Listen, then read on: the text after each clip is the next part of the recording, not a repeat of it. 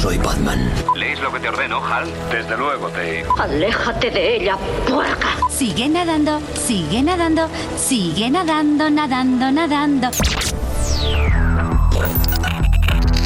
Cine, series y novedades en streaming. Ya verás, el programa semanal de Vandal. Sigue nadando, sigue nadando, sigue buceando. Es a veces lo que nos, nos sentimos, ¿no? Como buceadores cuando estamos ante un catálogo en Netflix o en cualquier otra plataforma, en Prime Video, que dices, tengo cientos de referencias aquí para ver y lo que siempre se ha comentado, que te tiras igual 10, 15 minutos buscando, buceando, sigue nadando, sigue nadando y al final dices, ¿sabes qué? Que me voy a la cama. o sea que, Alberto González, muy buenas. Muy buenas, José. Qué, buena, qué buen nombre para una sección o un grupo de música, buceadores de catálogo. Yo creo que, que, que mola bastante eso, ¿eh? Mira cuando te pones a buscar algo, no lo encuentras, te vas metiendo en profundidad, nunca mejor dicho, y vas enlazando, vas viendo un cartel, vas viendo una serie, no te interesa. Nada, nada, ay, ahora no, ahora este no, ah, me no apetece. Pero para otro día, esta me interesa, esta la guardo en la pero lista, ¿no? Fíjate una cosa, fíjate qué curioso, porque cuando pones la tele, ¿vale? Cualquier eh, cadena, y están poniendo una película, la que sea, y te quedas un rato viéndola sabiendo, bueno, que, que esa película ya la has visto, y te enganchas, dices, pues me quedo a ver hasta el final.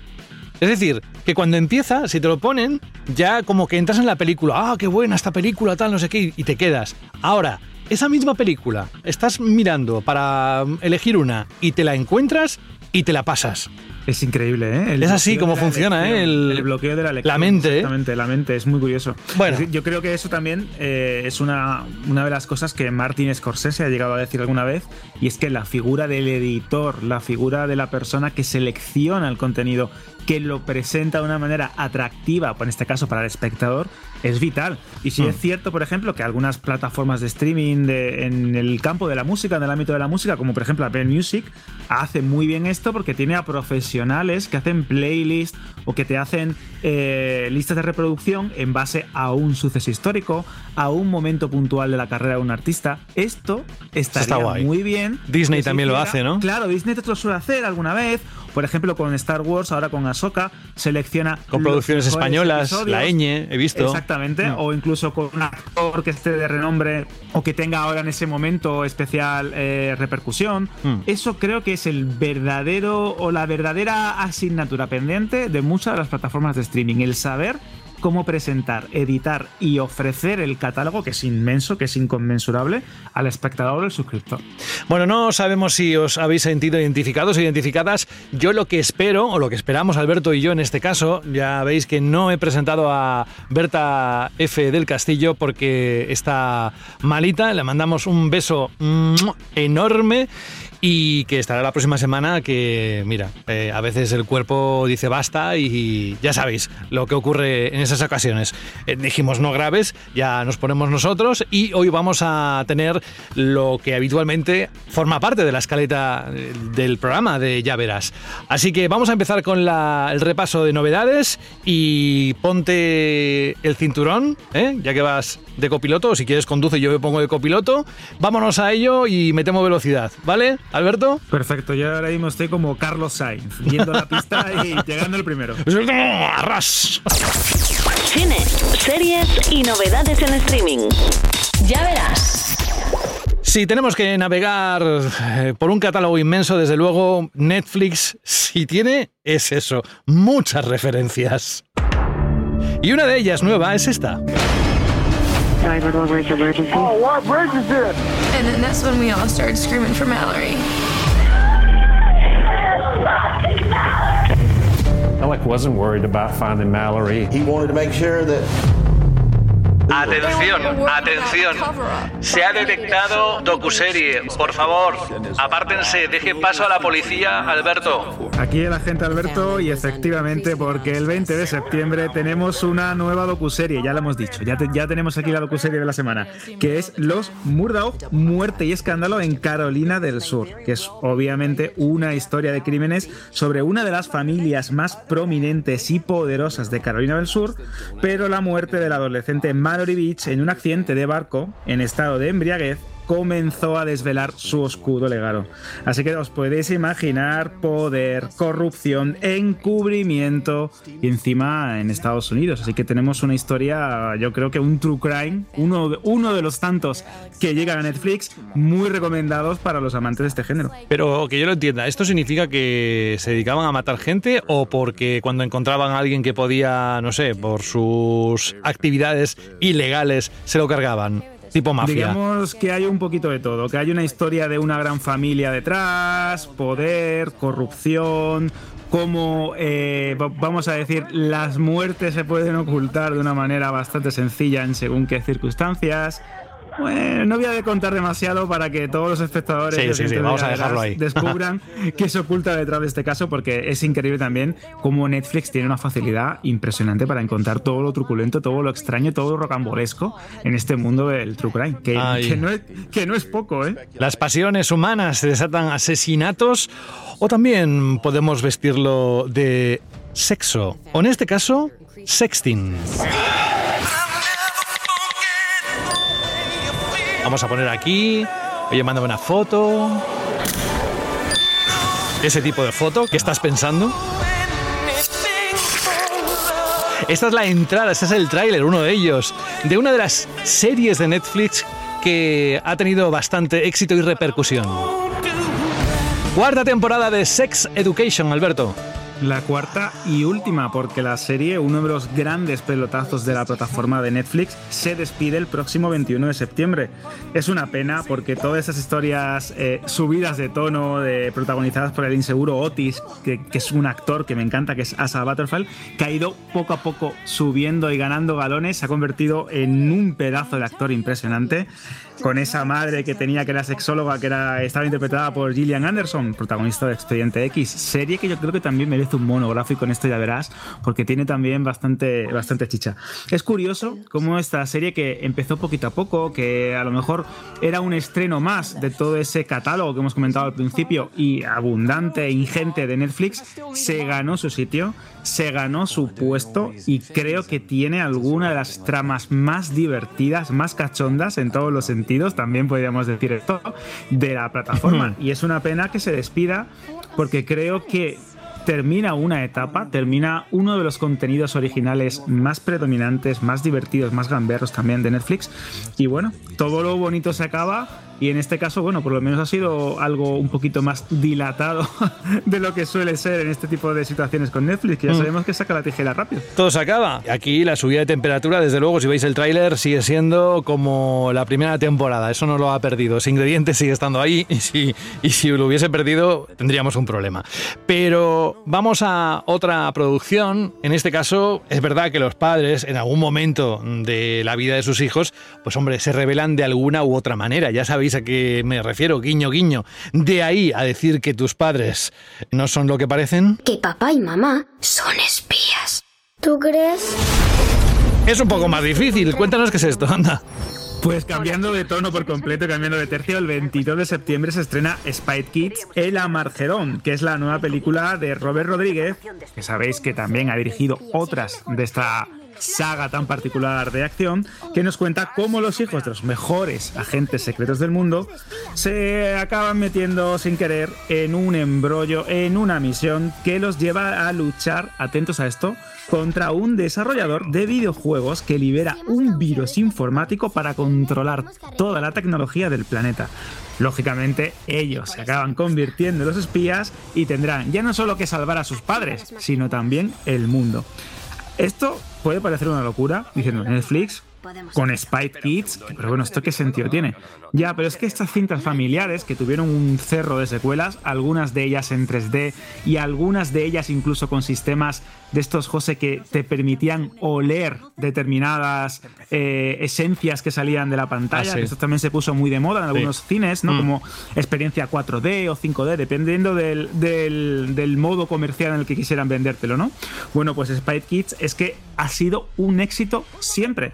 Y Robert Rodríguez, que nada entre Cinegore, es el, el slasher, lo cutre, lo pulp y también Star Wars, porque ha dirigido alguna que otra serie de Star Wars, como el libro de Boba Fett y algún que otro episodio también de Mandalorian, ha vuelto a esta saga, Spite Kids, para revitalizar un poco también el catálogo familiar de Netflix que estaba un poquito descuidado. Eso también es cierto. Hmm.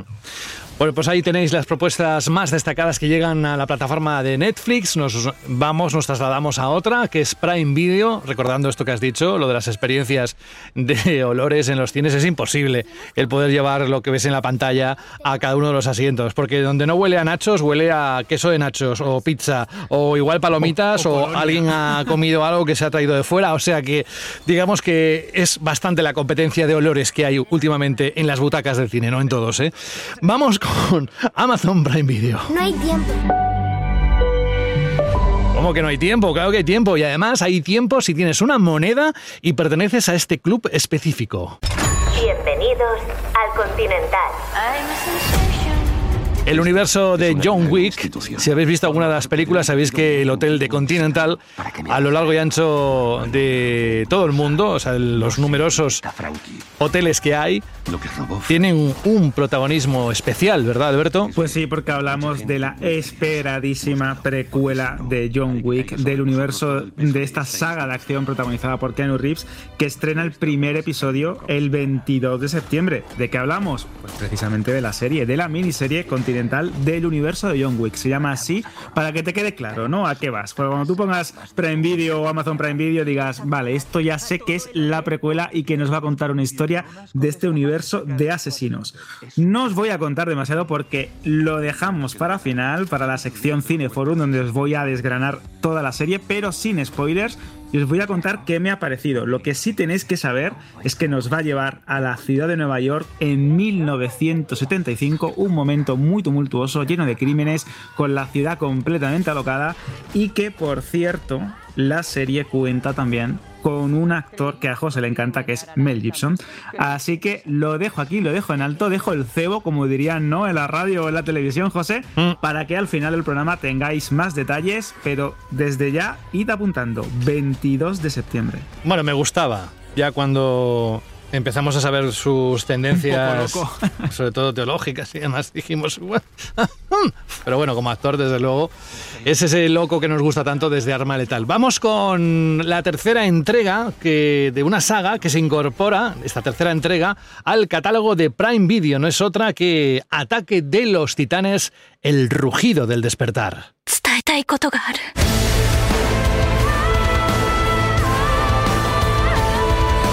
Tiene un montón de fans, ¿eh? Esta saga. Es increíble, es que Ataca a los Titanes es uno de los animes más seguidos. De hecho, el final, el final, final de la saga se estrena en noviembre porque esta última temporada la han ido dividiendo poco a poco para, ya sabes, ¿no? Aumentar un poco más la tensión, aumentar un poco más el, el estilo de evento, ¿no? Como se suele decir en estos casos. Y de hecho, esta parte, la tercera parte, el rugido del despertar, es básicamente la que recapitula o la que recoge los episodios del 26 al 37 y se centra especialmente en el arco del enfrentamiento de titanes. Lo tenéis desde el 22 de septiembre en Prime Video, donde tenéis también disponibles otras partes de la saga y de hecho, id preparando ya también las palomitas porque en noviembre termina y esta vez sí de verdad Toda Ataque a los Titanes, uno de los animes, uno de los mangas más seguidos y más vistos de la historia. Que ya, vamos, que no es moco de pavo, ¿eh? estamos hablando de un auténtico evento. No es moco de qué bien, qué bien te ha salido, ¿eh? Venga, vamos a, seguir, que si no han desconectado los oyentes, no han parado en algún momento después de esto, es que tenemos los mejores oyentes de, de la podcastfera del mundo. Bueno, vámonos a algo que más bien es lo podemos llamar o nominar como creepy, a pesar de que el nombre es Jeepers Creepers, pero es que este intento fallido de hacer un renacimiento de la saga de Jeepers Creepers es un poco creepy.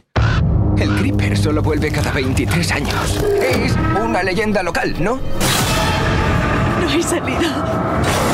Y mira que me gustan los slashers, ¿eh? pero por lo que he leído... sí, es una pena. Eh, Jeepers Creepers El Renacer, es como se titula este, este reboot o continuación tardía, si te lo queremos llamar así, de esta saga que fue muy famosa en su momento, que tuvo muchísimo éxito. Llega el 22 de septiembre también a Prime Video, pero como bien dices, podríamos clasificarla como algo para completistas, para alguien que ama la saga de una manera u otra, que ama esta criatura que emerge cada 23 años para alimentarse y poco más, porque ha sido un intento fallido. Y eso que la saga ya venía de una tercera parte que también fue muy, muy, muy floja, que no convenció a casi nadie. Y este intento de revivirla, de buscar una manera de reinterpretar el mito, bueno, pues no, no ha tenido demasiada suerte, pero bueno, si no la pudisteis ver en el cine, no pudisteis eh, comprarla en Blu-ray o en DVD, la tenéis desde el 22 de septiembre, Jeepers Creepers, El Renacer, en Prime Video. Bueno, café para muy café, pues podríamos decir. Exacto, no se puede definir mejor. ¿Cómo te gusta a ti el cotilleo, eh? Ah, me encanta. ¿Cómo te gusta, eh? Y además todo lo que en su día dieron de sí todos los capítulos entre el divorcio de Kim Kardashian y Kanye West, que cada vez que hablaba subía el pan. En fin, HBO Max.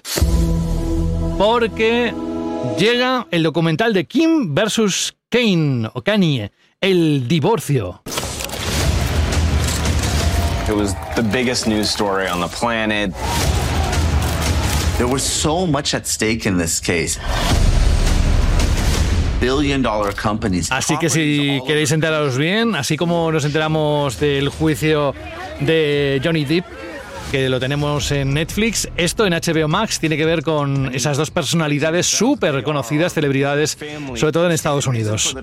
Pues si hablamos de una de las parejas más mediáticas que desde el día 19 de septiembre en HBO Max tienen disponible, José, voy a decir la palabra, una docu-serie centrada en, en este divorcio que de hecho, como bien has dicho, ya no es que fuese mediático, es que te metías en cualquier página, leías cualquier periódico, ponías la tele y era impresionante el bombardeo mediático que teníamos de teletipos, noticias, eh, declaraciones, posts en Instagram.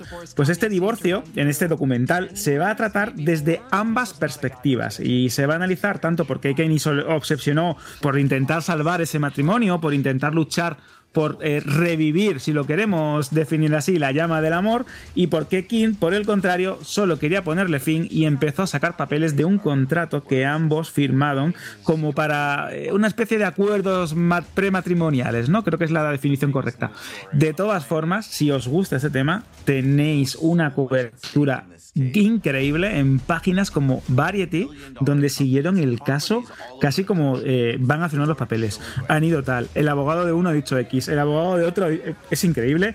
En Estados Unidos, como bien dice, son hmm. casi pequeños dioses. Sí. Que esto es muy fuerte. mira, las Kardashians. Que tienen un reality propio. Disney Plus. en, Disney Plus, que de hecho hace poco estrenaron una nueva temporada y cada X tiempo llegan nuevos episodios. Ya sabéis, el día 19 de septiembre, King contra Kanye, el divorcio. El, yo creo que el titular o el título escogido para el documental no puede ser más aclaratorio, la verdad. Hmm. ¿Qué? Sí, está aquí, te está escuchando. Vale, que dice que la IA tiene un mensaje para ti. Hola Alberto, soy la IA. La próxima vez que digas docuserie tendrás que poner un euro en la bolsa. Gracias. Maybe more. Así que ya sabes, la próxima vez que digas docuserie tendrás que pagar. que me come la IA, en lugar de que viene el coco, que me come la IA.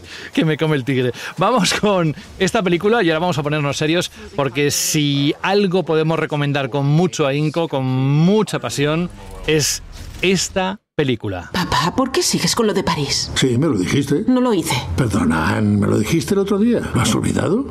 Lo he olvidado. Dos gigantes de la interpretación como Anthony Hopkins y Olivia Colman en un drama que te deja, después de verla, Alberto, te deja esa sensación de he visto una buena peli. Se llama El Padre y aparecerá en HBO Max, ¿no? Llega el 22 de septiembre. No hablamos de una película menor, hablamos de un dramón, como bien has dicho, que consiguió llevarse, de hecho, eh, sin ir más lejos, la nominación al mejor actor de Anthony Hopkins, eh, mejor guion adaptado. Fue una película muy premiada. Eh, es de esas películas, como también has descrito muy bien, que te llenan, como hemos comentado ¿no? alguna vez en Ya Verás, que te llenan el alma, que te alimentan, pero que también pueden llegar a ser muy devastadoras. Y nos cuenta la historia de Anthony, que es un hombre de 80 años, que siempre ha sido muy mordaz, muy travieso. Muy, es curioso porque es el mismo nombre del actor. El mismo nombre de Anthony Hawking, exactamente. Y que encabezonado de una manera casi terca, que creo que esto nos puede recordar a la vida de más de uno de nosotros, decide vivir solo, rechaza cualquier tipo de ayuda, rechaza cualquier tipo de cuidadora, hasta que un día pues empieza a tener problemas de Alzheimer y su hija Anne, que en este caso pues está interpretada por otra de mis actrices predilecta, Olivia Colman, pues intenta contratar a alguien para que le ayude, le ayude en casa. Desesperada porque ya no puede visitarla a diario, siente que poco a poco su padre se está desvaneciendo y que va desconectando cada vez más eh, con la realidad. Una película dura pero con momentos muy bonitos, que está dirigida por Florian Zeller, que también es autor de una película que se llama El Hijo, con Hugh Jackman, que también es devastadora, que no sé Mm. si se estrenó en Prime Video o está disponible en HBO Max. Le he perdido un poco la pista. Me parece que está en HBO Max, diría. Puede ¿eh? ser, ¿verdad? Es Sí. que es muy buena también esa película y es bastante recomendable, pero también, repito, muy dura. Y en lugar de atacar al, al sentimiento que tenemos todos por nuestros padres, en este caso, pues al sentimiento que se puede tener por, por un hijo. Pero bueno, una película dura, repito, que esto que quede claro, pero muy recomendable, muy bonita. Y ya que estamos siempre hablando de que si frivolidades, como el caso del divorcio de estos dos, o de True Crimes, de vez en cuando es de agradecer que lleguen también buenas películas a las plataformas de streaming. Bueno, luego hablaremos de eso y de lo que ha dicho un director sobre el cine que se hace desde hace unos cuantos años. ya iremos a esa parte, porque la cosa va de emociones. Estamos sintiendo esa emoción que puede haber en el vínculo de una hija y su padre y una etapa en la vida y nos cambiamos de plataforma para sentir el miedo que te puede provocar, no sé, por ejemplo, Alberto, ¿qué harías tú si estás solo en casa y notas que un extraterrestre se cuela en tu habitación? Primero llorar, ¿vale? Es decir, esto... y el otro se va y ¿de dónde me he metido? Lo dejo claro, yo me pondría a llorar y me quedaría totalmente paralizado porque José, este, yo tengo un trauma con este tipo de películas. ¿Ah, sí? Con este, sí, yo no puedo con ellas. Me encantan. Mira, fíjate cómo la relación esa del miedo, ¿no? El enganche, me encantan porque disfruto mucho de estos temas y películas como Fuego en el cielo, que contaba eh, la abducción de Travis Mm. Walton, o Communion, que contaba la historia de William Stryber, del escritor, que estaba interpretada por, en este caso, por Christopher Walken, si no me equivoco. Claro. Eh, a mí esas películas me gustan. Me gusta ver alienígenas, me gusta ver ovnis, platillos volantes, ver esa luz entrando en, en una casa, en una habitación. Pero claro, me pienso que esto me pasa a mí y a mí me da algo. Mm. Y esta Nadie te salvará tiene muy buena pinta, ¿eh? Se incluye en el catálogo de Disney Plus, es lo más destacado que tiene la plataforma esta semana, el 22 de septiembre y mirad simplemente a nivel sonoro cómo te puede poner los pelos de punta.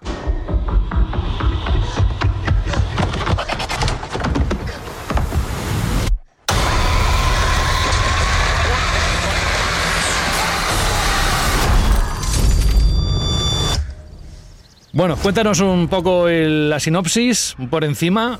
Muy por encima, sin contar demasiado, porque creo que esta película mola sin saber demasiado. Es un film de terror, obviamente, que nos va a contar cómo una persona que es muy hogareña, exiliada por completo del exterior, que no quiere pisar la calle y que está llena de ansiedad por una serie de problemas personales, pues tiene que luchar a vida o muerte contra un extraterrestre que ha encontrado la manera de entrar en su casa. Y ya no os cuento más, habéis escuchado esos pasos, esos sonidos extraños que nos recuerdan también un poco a señales con Mel Gibson, José, otra vez. Así que ya tenéis una cita el 22 de septiembre. Nadie te salvará en Disney Plus. Ves el tráiler y te entran unas ganas terribles de ponerte a verla. ¿eh? Esta sí que enseguida, ahí no vas buceando por el catálogo, directamente paras si te gusta este género y te lo pones. Bueno, son producciones que están en las plataformas, a veces se estrenan directamente o mm, últimamente se está poniendo muy de moda que las propias plataformas de streaming hacen producciones que van directamente al cine y luego lo pasan a su catálogo. Vamos a darnos una vuelta por el cine.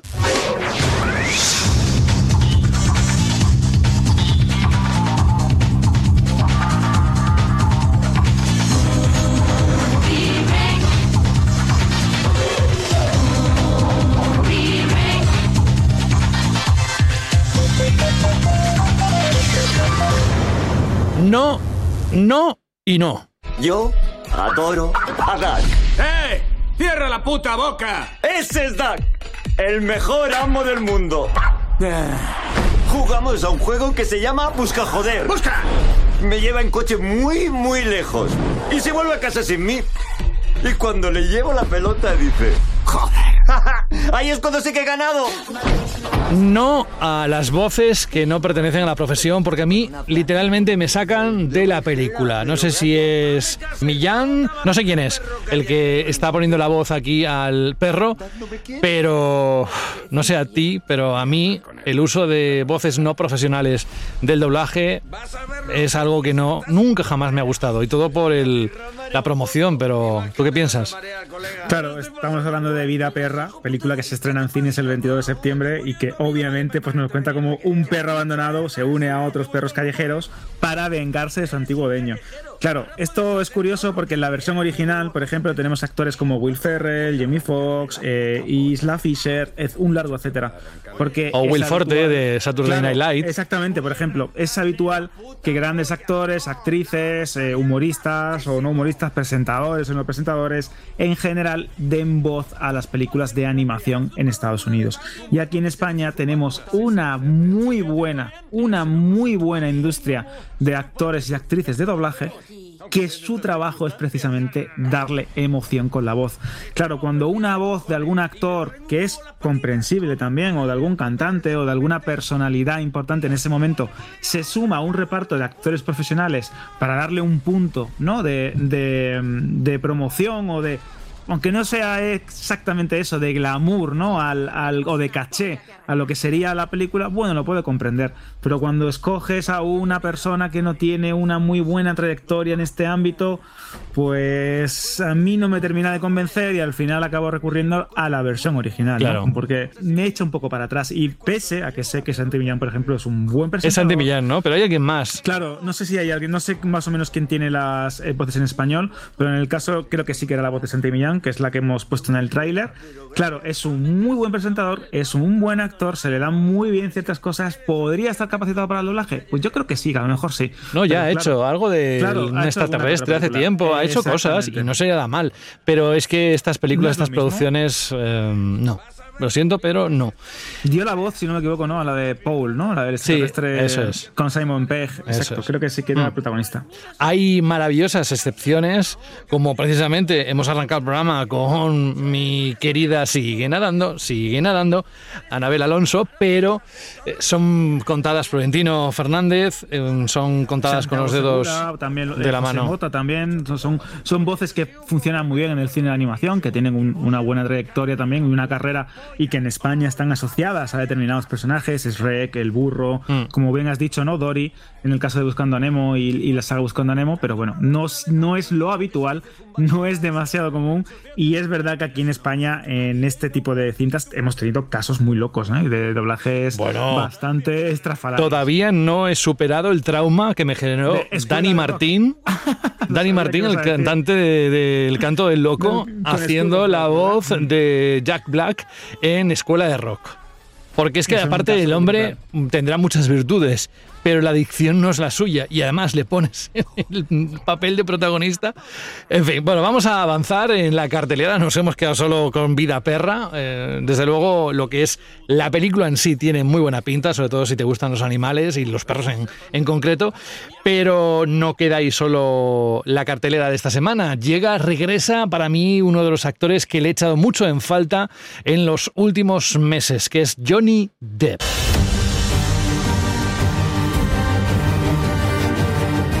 ¿Con qué regresa, Alberto? Con Jan Barry, la película de época de la directora de eh, la directora y Jan May Win- Du Barry, así, Du- tal cual. Barry, Sí, tal cual. Eh, es una película de época, se estrenó en Cannes, que te acuerdas que lo hablábamos también en un Ya Verás, que la gente se levantó, estuvo aplaudiendo el regreso. Bueno, una, una auténtica locura. Por fin se estrena ya en, en cines y lo hace como eh, volviendo por la puerta grande después de este mediático juicio que también has nombrado antes contra Amber Heard, con todos los escándalos, con su despedida de Piratas del Caribe, con su expulsión de la saga Animales Fantásticos, siendo de- básicamente expulsado de la industria cinematográfica de gran nivel y ahora ha entrado con esta producción europea encarnando a Luis XVI. Vamos a ver cómo, cómo le va.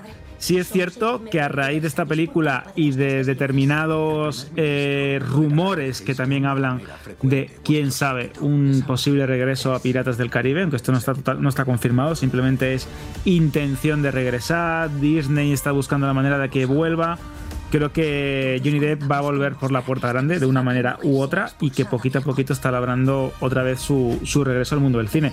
Ya sabéis que es muy mediático, que le encantan ese tipo de cosas y que a Hollywood también le gusta mucho esto de las resurrecciones, ¿no? Como, como ave fénix de una persona que ha sido casi condenada al ostracismo y de, de, repente regresa con una película con un buen papel y que tengo también por seguro que con el caso de Will Smith acabará pasando más tarde más temprano. Esto lo vamos a ver y en este caso pues vamos a ver cómo, cómo le sale la jugada. La película es cierto que no ha tenido demasiada buena crítica, que incluso en el Festival de Cannes mmm, la gente destacó que sí que actúa bien, pero que la película no termina de, de funcionar por una serie de motivos.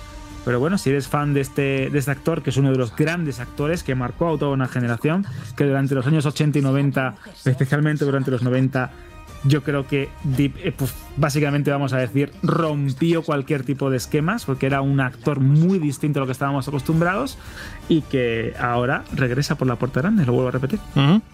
Un actor que sufrió como su lado de la cama tuvo un incidente que contaban en el juicio, pero vamos a dejarlo ahí para que... Bastante traumático eso, sí. Venga, por cierto, hay una película que también se ha estrenado, el otro día hablaba con un amigo sobre Liam Neeson, eh, un poco el tipo de película que lleva haciendo desde hace ya unos cuantos años, como está encasillado en ese tipo... Sí, sí, pero ya tiene una edad en la que es un poco complicado creerse el papel, ¿no? Aunque es un tío muy sólido y desde luego a la altura de la lista de Slinder, pues posiblemente igual no, no llegará eh, en una producción eh, que veamos en el futuro, no lo sé, ojalá. Pero todo esto es porque me ha recordado lo siguiente que vamos a anunciar, que se estrena en el cine una producción llamada El Superviviente de Auschwitz. El de Y superviviente de Auschwitz.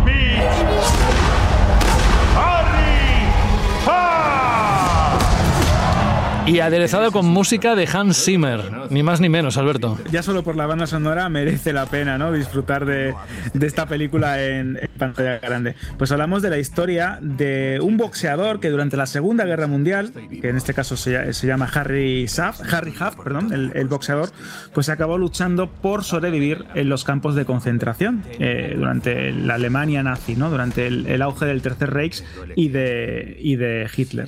Claro, esto es una historia que quizás te puede sonar, que se ha contado varias veces en el, en el cine, pero es que la dirige Barry Levinson, que es un gran director, con, responsable de películas como Rayman, Sleepers, eh, Good Morning Vietnam. Es un tío que tiene muy buena mano para el drama.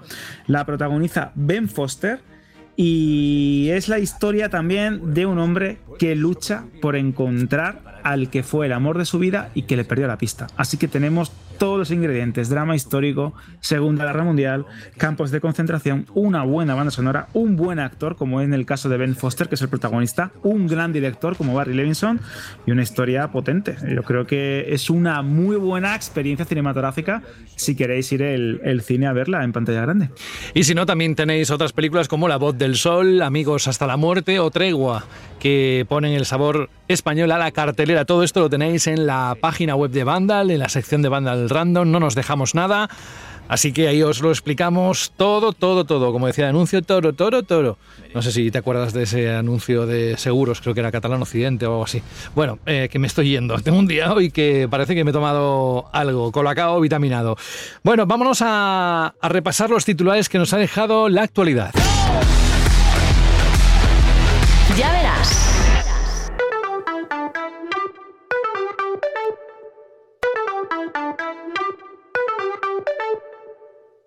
Lo que disfruto yo cuando Berta y Alberto se ponen ahí en un casi como un partido de tenis, ¿sabes? Mirando hacia un lado de la pista, hacia la otra, derecha, izquierda, derecha, izquierda.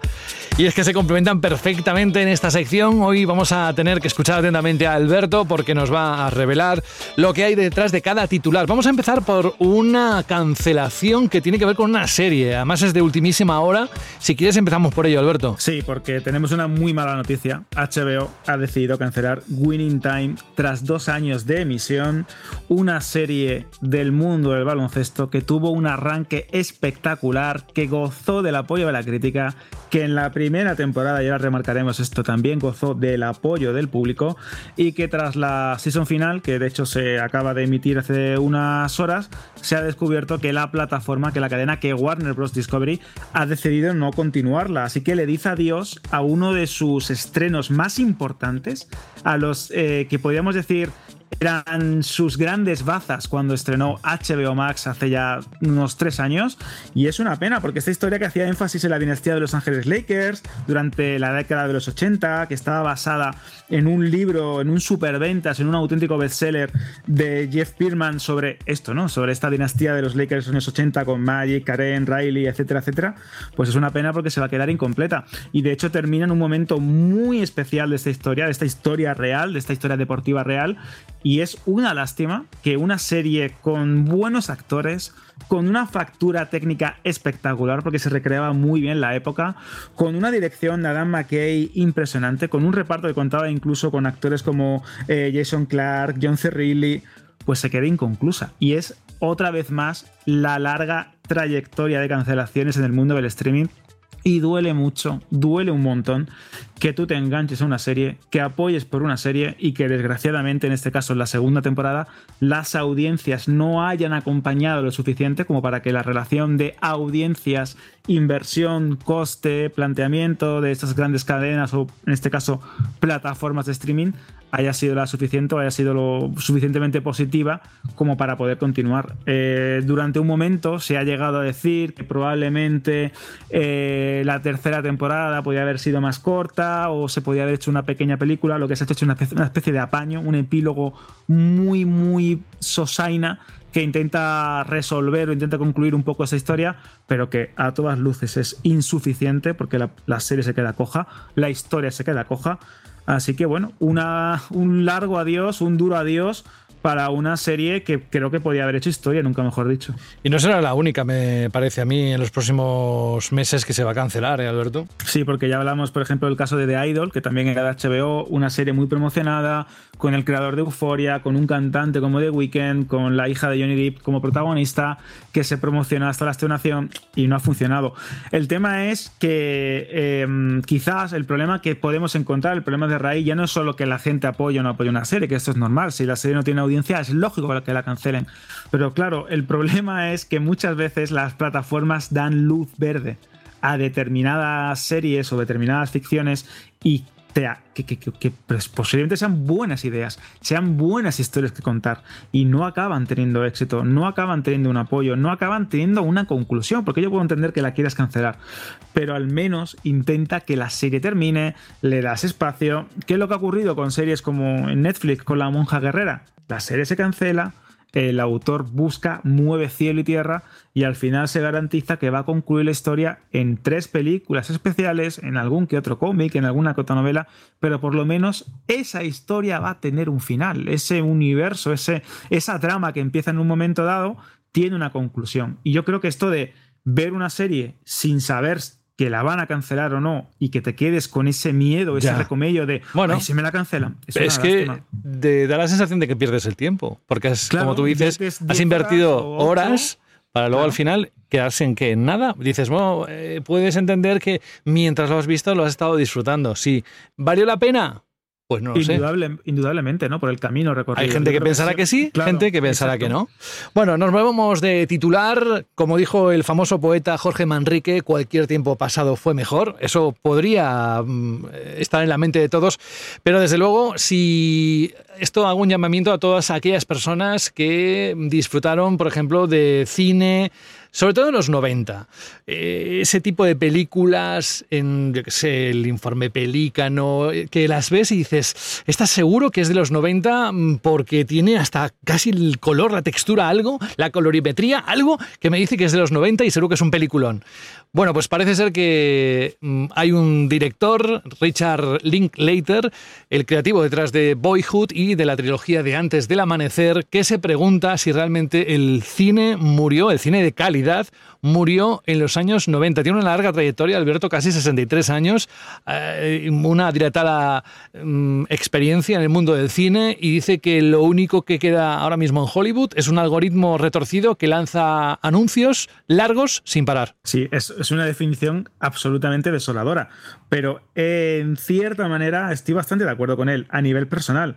Yo también, ¿eh? De, sí, de que Richard Linklater es una persona muy especial, que entiende el cine de una manera muy concreta, que incluso utiliza el lenguaje cinematográfico para experimentar. Boyhood es una película que se fue rodando a lo largo de los años y que nos cuenta la evolución de, de un chico ¿no? Y, y, su madurez. Y creo que es un, es un ejercicio cinematográfico muy bonito. Esto también lo hacía de otra manera, con esa famosa trilogía Antes del Amanecer, donde nos van contando la historia de dos personas a lo largo del tiempo en diferentes encuentros.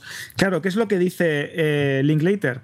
Que él cree que a día de hoy eh, Hollywood se ha entregado al algoritmo, a lo que sería una fórmula infalible para presentar la misma película una y otra vez y hacer que el público vaya a las salas, pero que al mismo tiempo pues se encuentre con los productos de moda, con los dispositivos de moda, con las vestimentas que se van a llevar, con las tendencias, se ha convertido en un escaparate muy, muy, muy caro. Y también arroja una posibilidad que también se ha debatido alguna que otra vez en Ya es si a día de hoy se podrían hacer las películas que se hacían durante los años 90, como tú has dicho. Una historia, un thriller muy específico, eh, una historia de policías muy concreta, una película independiente que tuviera éxito comercial. Pues esto dice Linklater que no, que a día de hoy no se puede hacer, que él cree que nació en la época adecuada y que a ver. Esto es, esto es, algo muy generacional, también te tengo que decir. ¿eh? Todo el mundo cree ¿no? Que, que, el momento en el que nace o en el momento en el que creativamente es más. Es el mejor, la mejor década de los 80 y tal. Década, bueno, ¿no? teniendo en cuenta a nivel musical también, que esa es otra vertiente en lo que hay hoy.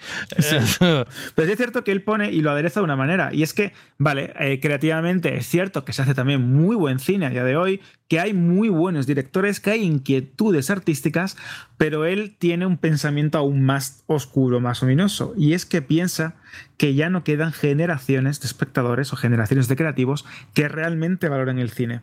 Él, por ejemplo, eh, lleva un, club de cine y en esta entrevista que la tenéis disponible en, en Random, que citamos a Hollywood Reporter, dice que hay muchos chavales, que hay mucha gente joven que sí es amante del cine y que tienen pues, suscripciones a Criterion Channel, a plataformas muy especiales, pero cree que eso es culturalmente una excepción, que realmente lo que se está haciendo a día de hoy, que los grandes directores, directoras, guionistas o eh, creativos en Hollywood es literalmente, y esto lo cito textualmente, estamos achicando agua para esperar no hundirnos. Mm. Creo que es bastante duro. ¿eh? Esto en la gran pantalla, pero también te digo, Alberto, que el salvavidas de la gente que ama el cine que amamos el cine son las series, porque la producción, el nivel de producción, el nivel de calidad a todos los niveles, evidentemente no todas, pero algunas, como la que vamos a hablar ahora, em, de las series supera con creces lo que podemos ver en la gran pantalla. ¿eh?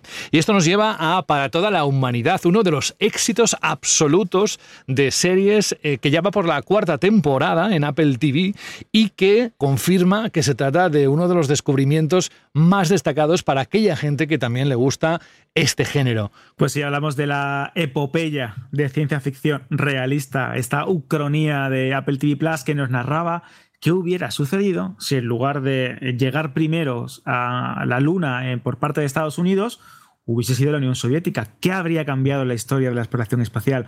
¿Cómo se habrían planteado los programas espaciales de la NASA y de su homólogo soviético? ¿De qué manera podría haber tenido la mujer un papel más predominante en, esta, en este espacio, en esta nueva era de la carrera espacial. Y José, tú lo sabes, es una de mis series preferidas.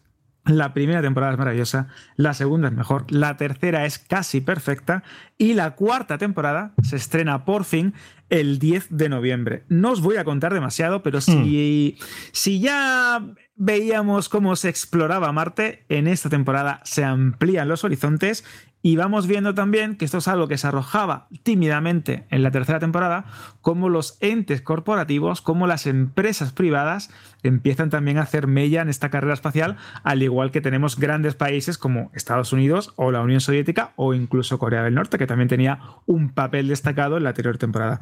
Una serie muy buena que cuenta con un reparto espectacular, con Joel Kinnaman, Gwen Smith, Chris Marshall, bueno, bueno, de verdad las tres primeras temporadas las tenéis disponibles en Apple TV Plus. Echadle un vistazo y calentando motores, porque creo que el cohete va a despegar el 10 de noviembre y va a ir a piñón fijo. ¿eh? Pues venga, vamos a atacar los próximos cuatro titulares en formato más breve, porque todo esto que vamos a contar o que estamos contando lo tenéis extendidísimo, muy bien contado, actualizado, porque a veces hay noticias que se tienen que actualizar en función de lo que vaya pasando. Y todo esto está en Vandal Random, pero empezamos una de esas cuatro mmm, con Tim Burton, que afirma que Disney destruyó su alma. ¿Por qué? Porque seguro que recordaréis que Tim Burton, que ha colaborado un montón de veces con Walt Disney, tanto productor como director, dirigió ese remake, ese live action de Dumbo, que la película no funcionó mal en taquilla, pero él se dio cuenta que creativamente estaba muy atado. Y a raíz de ciertas declaraciones de algunos directores que creen que cuando entran en este, en este circuito o en este circo, si lo queremos llamar así, de las grandes mayors, de los grandes estudios de Hollywood, que al final te acaban atando creativamente y te absorben todo, pues él dice que cree que Disney va cada vez peor y de hecho afirma que echa muchas veces la vista atrás y que cree que pese a que hay cosas positivas, que Disney es una gran compañía que ha contado grandes historias, identifica el lado negativo como destructor de almas, como que te absorbe creativamente, te utiliza y te suelta. Y ha jurado que no va a volver a trabajar con Disney y que está más feliz ahora que está haciendo su segunda parte de Beetlejuice que es creativamente mucho más libre también en series como Miércoles en Netflix y que poco a poco ya está dejando ese lado atrás, ese, esa fase de su vida, si lo queremos llamar así. Vamos con Harry Potter. Decíamos que Warner quiere explotar, la semana pasada, quiere explotar más esta licencia porque cree que está poco explotada. Y parece, todo apunta que la serie de Harry Potter que está ya realizándose, que está supongo que en preproducción, a mí me suena por lo que dice el titular, que es promete hacer felices a los fans. Me parece que va a haber un fanservice ahí total, ¿eh? Claro, porque seguro que recordaréis cómo cuando se estrenaron las películas de Harry Potter, protagonizadas por Emma Watson, Daniel Radcliffe, mucha gente sí decían que eran muy fieles a los libros, pero que había partes que se quedaban fuera, personajes que quedaban como eh, obviados o quedaban al margen, algunos quedaban totalmente destruidos, otros sinceramente ni aparecían.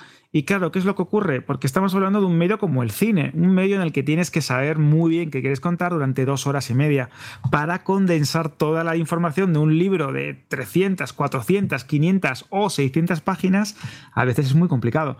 La serie, la serie de Harry Potter va a permitir una mayor extensión porque vamos a ver una serie que va a contar con una temporada para cada uno de los libros, es decir, ocho horas si se mantiene el formato clásico de HBO de ocho episodios. Creo que está bastante bien. Y esto es lo que quiere hacer énfasis Warner Bros. porque está viendo que hay mucha gente que está un poco asustada de ¿merece la pena volver a contar otra vez la historia? Ellos han dicho que creen que este proyecto es algo muy especial porque les brinda, y cito también textualmente, una oportunidad única para ver los libros y disfrutar de una serie que explore todas y cada una de las tramas recogidas en la obra de JK Rowling. Es una promesa, es eh, la eterna promesa, también podemos decir, de los productores cuando hablamos de una adaptación literaria de una saga fantástica. Esto lo hemos visto en un montón de sagas, en un montón de películas, pero bueno, es verdad que ocho horas da para mucho. El problema es ¿Es siempre mejor contar más o ser más concisos y que la historia esté más clara? Porque esto de más es mejor no siempre Depende, es así, ¿eh? porque el relleno de las series que hemos comentado más de una vez es lo que puede decantar la balanza de que una mm, serie sea sobresaliente a que sea, bueno, eh, pasable o del montón. Y tenemos muchos ejemplos eh, últimamente eh, sobre esto. Bueno, vamos a... Oye, que quería preguntarte yo, ¿de dónde has sacado más de medio millón de dólares tú? Porque estoy convencido de que si han subastado un caza a la X de Star Wars, has estado tú eh, en primera fila levantando la mano hasta que te has llevado el ala X, ¿no? Ay, si yo tuviera dinero, José, madre mía, qué peligroso sería. Sería un rico excéntrico, creo yo. y si yo tuviera ruedas sería una bicicleta, pero... yo con dinero, qué peligro, ¿no? Qué dinero. Pues sí, porque estamos hablando de, vamos a decir, José, que es el santo grial de los fanáticos de Star Wars. ¿Por qué? Porque se ha subastado el caza a la X de la película original de Star Wars, de Una Nueva Esperanza, el episodio 4, de lo que podríamos llamar la Guerra de las Galaxias de toda la vida, estrenada en el 77, por más de medio millón de dólares es una de las maquetas que se usaron en la película, del momento en el que los eh, cazas de la Alianza Rebelde se metían en aquella trinchera de la Estrella de la Muerte, y de hecho es una réplica que se considera eh, Hero Prop, que son las que aparecen en primer plano en, la película. Es el, caza, es el caza a la X del líder rojo, ese que tiene eh, esa, esa, vamos a decir, esa decoración particular roja en la sala y una especie de pequeño toque azul en lo que serían los cañones. Es una maqueta espectacular que estaba muy bien conservada, pero que se creía que había sido perdida, que se había mm, traspapelado, podríamos decir. Resulta que la tenía un experto de efectos especiales guardada en su colección privada y un día la mujer, cuando este falleció, decidió hacer un inventario. Con tal sorpresa, que se encontraron que tenían esta nave guardada en uno de los almacenes que tenía, pues eso, lleno de lo que réplicas de Star mm. Trek, réplicas de encuentros en la tercera fase, una, vamos, básicamente como un trabajo de arqueología cinematográfica. Medio millón de dólares, una subasta mm, histórica, una de las grandes naves de la Guerra de las Galaxias bueno, es una auténtica pasada, José. Yo si tuviese medio millón de dólares, estoy convencido. ahí dándole, dándole al clic para tener esa, esa, réplica en mi casa. Luego vivirías el resto de tu vida de agua y arroz, pero, pero lo tendrías, lo tendrías. viendo, viendo la máquina. Lo tendrías. diciendo, esa es la mía, esa es la mía. ¿no? Bueno. la peli. ¿Queréis saber por qué Misión Imposible 7 está haciendo trampas en taquilla? Pues no lo vamos a contar ahora. Es uno de los titulares que aparecen dentro de Vandal Random. Tiene que ver con una enorme inyección de dinero de una aseguradora, pero eh, todos los detalles están en esa sección de la página web de Vandal porque nos vamos ahora de inmediato a hablar de The Continental. Cine, series y novedades en streaming. Ya verás. Tendremos que delegar. Tal vez alguno de los huéspedes esté disponible. Ahí está la voz de Mel Gibson, al menos del doblador habitual durante décadas. Roja encendida. Lo decía antes en la parte de novedades de Continental, el universo de John Wick que decir de una saga que ha puesto no solo a Keanu Reeves un poco, un poco no, bastante en el punto de mira, de fama, de absoluta devoción por su papel, por su forma de interpretar, por cómo se ha metido en el papel. De hecho, creo, eh, según contamos aquí, que quiere hacer otra película, pero que el director le está diciendo, ¿dónde vas? Espérate. Pero es que además hemos visto cómo se prepara esas películas y es impresionante. Bueno, pues dentro del universo de John Wick tenemos, Alberto, una serie que comienza eh, el 22 de septiembre de Continental. Es un lugar muy especial para aquellos que, aquellas que hayan visto pues alguna de las películas. Pues hablamos de una ficción y esto es importante que ha sido calificada o clasificada como una serie evento. ¿Qué quiere decir? Que no esperéis una temporada larga, que no esperéis ocho episodios, nueve episodios, no, hablamos de tres episodios de una duración extendida que se van a ir estrenando semanalmente desde el día, como bien dices José, desde el día 22 de septiembre en Prime Video. ¿Y qué nos cuenta? Pues es una precuela del universo de John Wick que nos va a contar, que va a narrar la historia de origen detrás de ese icónico hotel para asesinos que tan importante ha sido en las películas protagonizadas por Keanu Reeves. Podríamos decir que se va a centrar especialmente en la historia de un joven Winston Scott que se ve arrastrado totalmente al infierno de una Nueva York en los años 70 que está llena de crímenes, que es sucia, que es peligrosa, que también tiene muy buena música, como veréis, la banda sonora de la serie es espectacular, para enfrentarse a un pasado que él creía que había dejado atrás. Lo típico de que el pasado siempre vuelve, pues eso lo vamos a tener en la serie. Poco a poco, eh, Winston va trazando un plan maestro, una ruta mortal, a través de todo ese submundo de asesinos que residen en el hotel que básicamente lo que está buscando es apoderarse de él, porque es un hombre muy joven pero también muy ambicioso.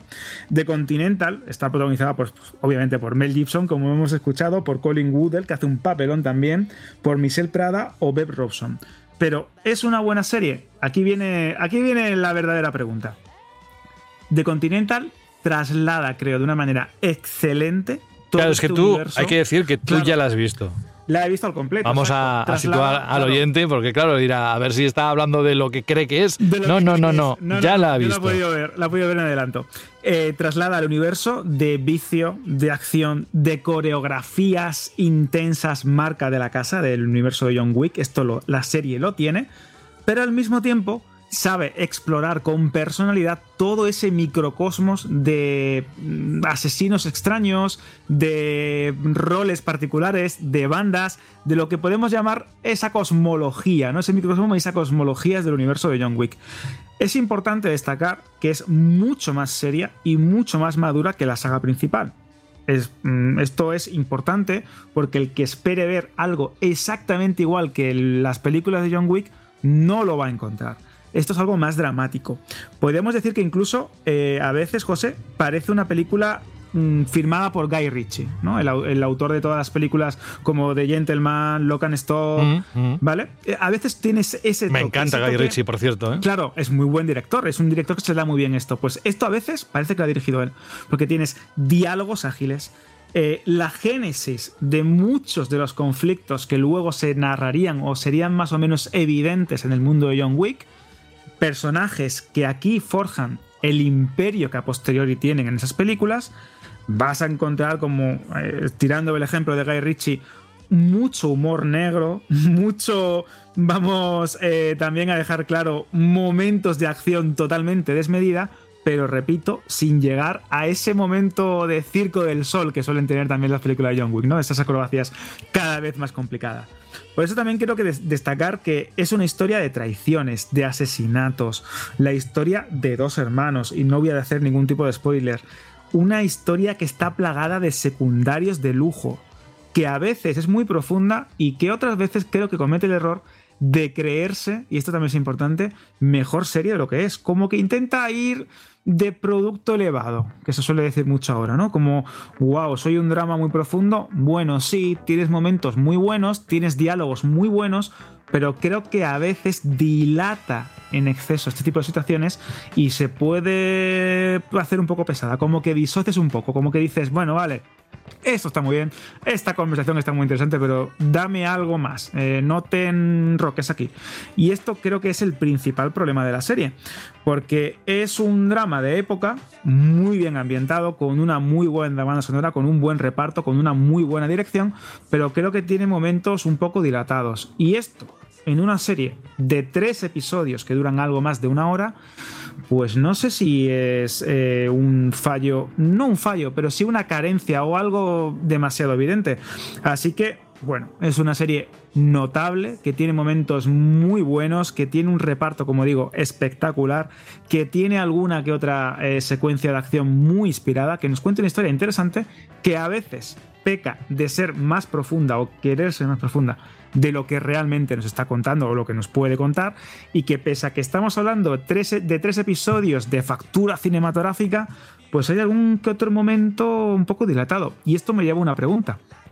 ¿Por qué en lugar de una serie no se hace una película de dos horas y media y te ahorras casi una hora y pico de metraje y tienes una historia más concisa, más profunda, más interesante, con más empaque?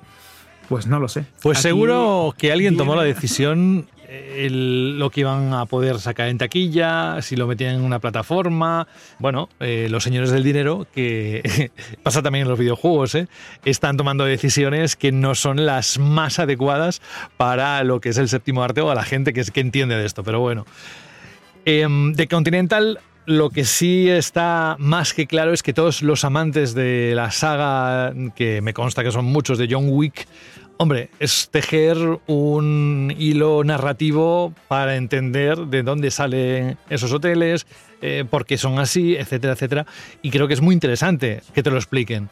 Pero bueno, ¿te queda algo más que comentar? De... No, simple, no, ahora que dices esto de los spin-off y de los desarrollos, decir que más allá de la hipotética quinta parte de John Wick y de esta de Continental, que repito es muy buena serie, pero con esa pega, ¿no? De ay, a veces un poco dilatada, un poco que dejas, como que intenta ser más de lo que realmente es, que repito, es muy buena. Eh, hay que destacar que Lionsgate, que es la dueña de esta, de esta saga, está preparando con Ana de Armas otro spin-off que es Bailarina, que está centrada en otra asesina, en otra de las escuelas de asesinos de este mundo. Así que vamos a tener universo de John Wick para dar y tomar. Al que le guste el cine de acción y el género de acción está de enhorabuena, porque también es cierto que llevábamos unos cuantos años huérfanos de este tipo de películas, en este caso series, y siempre es una buena noticia eh, esto de tener un pequeño capítulo, una nueva entrega o una secuela o una nueva pieza de un universo que se ha demostrado que es muy interesante que tiene una legión de fans que están ávidos de más contenido de este estilo. El algoritmo de Hollywood está diciendo que hay que hacer más John Wick, amigos y amigas. Bueno, pues hasta aquí nuestro Cineforum hoy dedicado a The Continental, ese universo fantástico donde en una película, sobre todo en la última, puedes contar cientos de muertes tranquilamente y que deben ser los mismos actores que van rotando y se van disfrazando o se van vistiendo de forma distinta, porque no creo que cuenten con tanta, con tanta gente. Pero bueno, que muy disfrutable cine de acción y con esto nos vamos a despedir del ya verás de hoy, poniéndole de nuevo el punto de mira en la página web, en la sección de Pandal Random, donde ocurren todas las cosas buenas del séptimo arte. Y las malas. bueno, Alberto, hemos echado de menos a Berta, pero la próxima semana esperemos que ya esté totalmente recuperada y podamos contar con sus iba a decir comentarios siempre acertados y que sabe un montón, lo disfruta como nosotros. Así que nada, la esperamos con los brazos bien abiertos. Pues sí, porque yo la he hecho mucho de menos. Es mi, mi alma gemela en el mundo del cine y, de las series. Y sin ella, pues ya verás, queda un poquito cojo, la verdad. Sí, sí, sí, sí que se nota. Hombre, como que ¿eh? le pediste dinero a ver si podías comprar a la X, pero entre los dos no sumabais más de medio millón de dólares, que si no, vamos. Arrimamos ahí cuatro eurillos y decimos, esto no da, ¿eh? esto no da, nos da para un cachito de la nave. Alberto González, un abrazo muy grande. Nos escuchamos en el próximo capítulo de Ya Verás, ¿vale? Hasta la semana que viene. Un fuerte abrazo. Adiós. Chao. Y así ha sido la nueva edición de Ya Verás y que nos encanta que nos elijáis y que os informéis a través de este podcast que tiene sobre todo a vosotros como el objetivo principal para que estéis informados de esto que tanto nos gusta. Un saludo de José de la Fuente y hasta dentro de unos días. Adiós.